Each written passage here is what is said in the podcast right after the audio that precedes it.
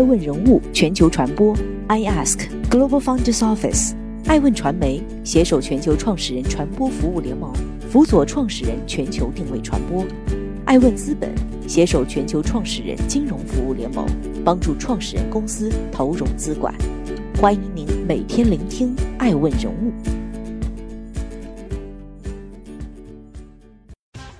正在为您播出的是爱问人物全球传播。本期播出爱问人物理想为何两年亏四十亿，创始人王兴却为他保驾护航？理想的理想能否照进现实呢？二零二零年的七月十一日的早间消息，理想汽车向美国的 SEC 递交了招股书，准备冲刺美国的纳斯达克，计划通过首次公开募股 IPO 募集最多一亿美元的资金。如果理想汽车美国上市，将成为继蔚来之后第二家在美国上市的中国智能电动汽车企业。理想的招股书显示，理想是理想汽车的最大自然人股东，理想持有理想汽车，呃，持有大概有三点五六亿，约占总股本的百分之二十五点一，拥有百分之七十点三的投票权。创始人王兴及其关联方美团为理想汽车的第二大股东，持有三点三二亿股。约占总股本的百分之二十三点五，但仅拥有百分之九点三的投票权。此前，经纬资本的张颖、字节跳动创始人张一鸣都曾经投资过理想汽车。这个是由创业明星和 TMD 巨头投资的新能源汽车，从最初的车和家到现在的理想 ONE，一直都引人注目。但是这些都无法掩饰理想汽车巨亏的窘境。艾问人物根据数据显示，理想汽车从二零一八到二零一九、二零二零第一季度的亏损。分别是十五点三二亿元、二十四点三八亿元和七千七百万元。二零一八年、二零一九年的累计亏损约四十亿元。理想曾对媒体表示说，未来两三年新能源汽车公司将剩下不到五家。现在，起点、拜腾、游侠等车企已经几乎没有了音信。相比之下，理想、蔚来、威马、小鹏等汽车则比较幸运，因为有互联网巨头的站台，或者是有各路资本的宠爱。但是，即使上市，也要继续面临巨大的融资难题。从零开始到规模化的量产，这条路还要继续持续走下去。对于王兴和美团来说，压住理想汽车也是美团本地生活化布局出行和自动驾驶的一项重要选择。业内人士表示，理想汽车此时申请奔赴美国上市，之所以这样，是更容易被资本市场接纳，还能在美股拿到更高的估值。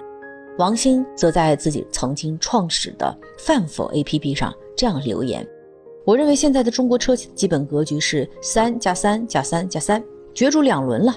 三家央企呢是一汽东风、二汽长安；三家地方国企呢是上汽、广汽、北汽；三家传统是民企吉利、长城、比亚迪；还有三家是造车新势力理想、蔚来、小鹏。”艾文看来，在经历了一波造车倒闭潮后，至少新势力的三家造车企业目前还是留到最后的玩家。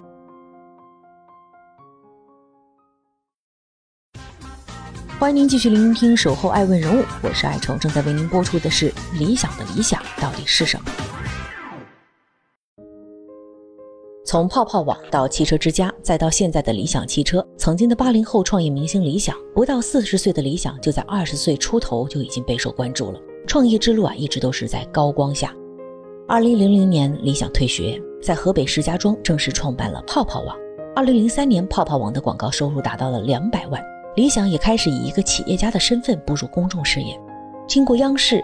中国企业家杂志等一系列报道，一时间，八一年出生的理想突然被冠以了“八零后亿万创业家”以及“白手起家八零后富翁”等等抬头。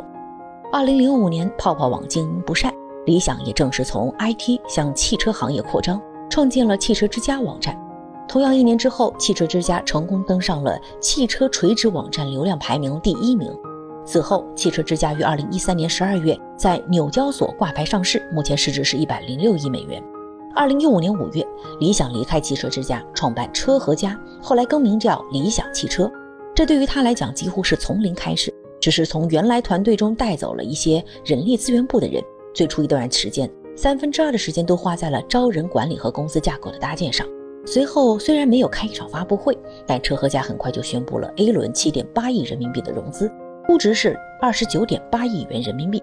之后的车和家呢，又修和完成了多轮融资。在新势力的造车集团中啊，理想走的其实并不算最快的，也是走了一些弯路。比如说，最初呢，他们认为啊，微型纯电动车是城市短途通行一个比较好的方向，于是打造了很多低速电动车，叫 SEV。之后，他又和新石器公司合作，改造无人物流车。但是由于中国低速电动车的合法化迟迟等不到，共享出行市场呢也接连遭到了动荡。前路不明情况下，SEV 这个项目就宣告终止了。那几个月后呢，理想又带着理想 ONE 再次亮相。这款车被他称为是没有里程焦虑的智能电动车。为了做到这一点呢，理想不同于未来的换电模式，也不用特斯拉的大功率充电桩，而是采用了增程的电动技术。坏赛道后啊，理想搭上了新能源汽车的末班车，获得产量的同时，也获得了融资和进一步走下去的资本。艾问人物仔细阅读了一下理想汽车的招股书啊，我们发现理想发布的这个首款产品理想 ONE，在二零二零年上半年的累计销售大幅领先于同级别新能源中型 SUV，占据前十名合计销量的百分之四十六。值得注意的是，理想汽车自二零一九年底交付以来，市场销量也表现非常稳定。根据官方的数据。六月十六日，半年多的时间，理想汽车首款车型理想 ONE 已经交付了一万辆。此外，截止到今年的六月份，理想汽车在全国十八座城市开设有二十一家零售中心。欢迎您继续聆听《守候爱问人物》，正在播出的是为什么王兴要投理想？为什么要做他的强大推手？根据招股书的显示啊，美团的创始人、董事长王兴是理想汽车目前的第二大股东。在上市前的一个月，美团向理想汽车提供了上市前融资五亿美元。在二零一九年的 C 轮融资之前，理想汽车只不过是拿到了不到十亿的投资，远低于同期的蔚来和小鹏。但自从王兴入局之后，先后投入了八亿美元，王兴也成了理想汽车的关键先生。二零一九年，新能源汽车创业进入了关键期。由于国家的补贴政策优势减少，很多创业项目面临着融资的困难。全年我们看到，只有理想、小鹏、蔚来三家融到了钱。这三家里面特点是，三个创始人都在互联网圈有成功的创业经验，并且有庞大的朋友圈。中国市场流通协会数据显示，今年五月份实现销售上万台的仅有四家车企，分别是蔚来、小鹏、威马和理想。如果倒回到二零一七年啊，拿到融资并生产新能源汽车的商家高达是一百家，现在一百家到四家，大家知道这个市场竞争有多残酷了。理想在采访中提到，他当时见了很多的投资人，VC 啊、PE 有一百多家，都觉得挺好，但最后都没有投。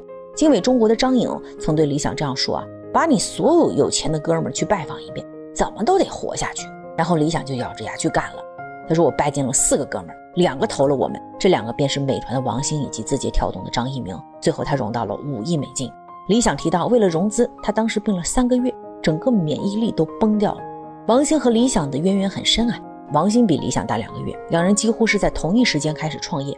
但王兴呢更偏学术派和技术派，而理想则是草莽出身，互联网感极强。两人都曾经在互联网时代做过社交网络，又迅速的转型，都是多次创业者，打出了一片天地。早在王兴投资理想之前，两人就曾经在无人配送上做过布局。我们看到这个历史数据是：二零一八年，美团推出过无人驾驶配送开放平台，并允许符合条件的自动驾驶公司加入，共建无人配送生态。而车和家最初合作的新石器公司，则是美团无人配送开发平台的积极参与者。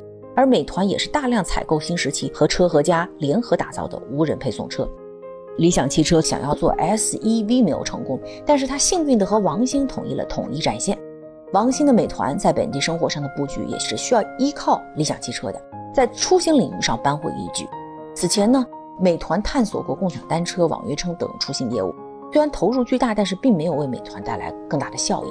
这一次，我认为王兴的美团与理想的理想汽车的深度绑定，也是在为美团在出行领域做新的布局。其中的关键是自动驾驶。王兴曾经表示，自动驾驶肯定有未来，而这也是造车新势力布局的重点领域。近期，理想汽车也公布了自动驾驶计划，计划是这样的：二零二一年到二零二二年实现相当于 L 三级别的导航自动驾驶；二零二三年呢，全新车型是 X 零幺将标配支持 L 四级别的自动驾驶能力的硬件系统；二零二四年左右，计划将 L 四级别的自动驾驶能力通过。OTA 的方式量产上车，王兴本人对理想汽车评价也很高。六月十一日，王兴在饭否上是这样写的：“电车比油车好开，理想 ONE 比蔚来好开。”六月十七日，他又说分享了自己爸爸在体验过理想 ONE 之后的感受，准备把奔驰 S 换成理想。欢迎您继续聆听《守候爱问人物全球传播》，我是爱成，正在为您播出的是《爱问人物之理想》，理想汽车的隐忧。目前啊。国内的互联网造车势力都没有达到盈利，因此呢，一直承受着公众的很多的质疑和巨大的压力。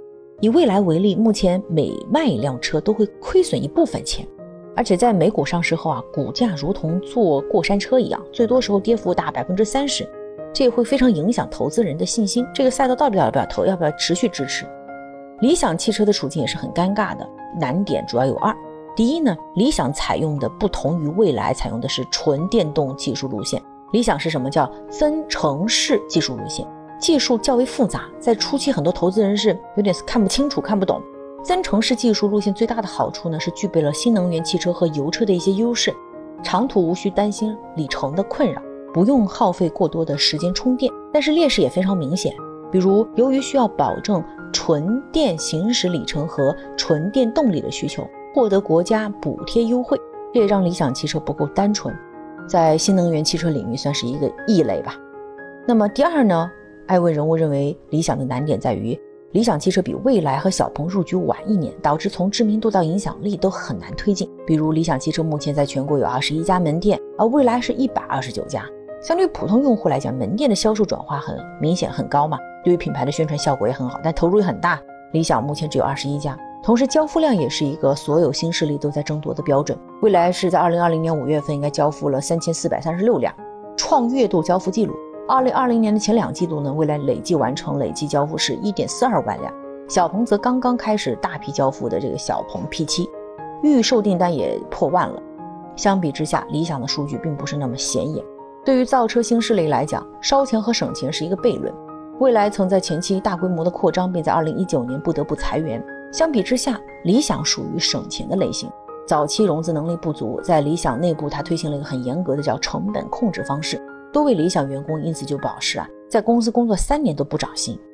今年的四月八日，理想透露，理想一半的钱都放在了研发上，百分之三十多的钱花在了工厂上，只有百分之十几是花到了人员和销售上。七月五日，理想在评论摩拜汽车失败原因时表示，行政要求理想公司出差经济舱都必须买折扣最低的经济酒店，两个同性要同时住在一起，这个成本控制确实非常严格。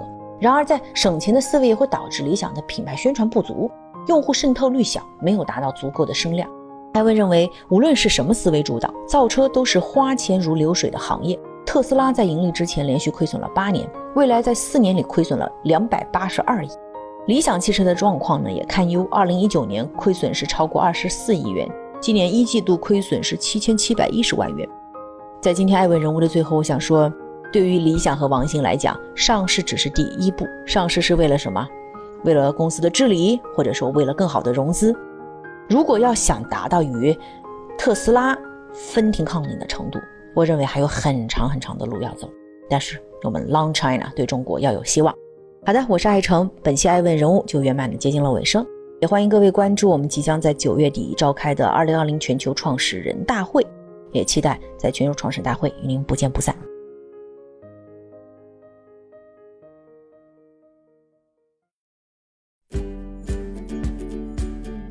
更多顶级人物，欢迎关注每周六晚十一点海南卫视。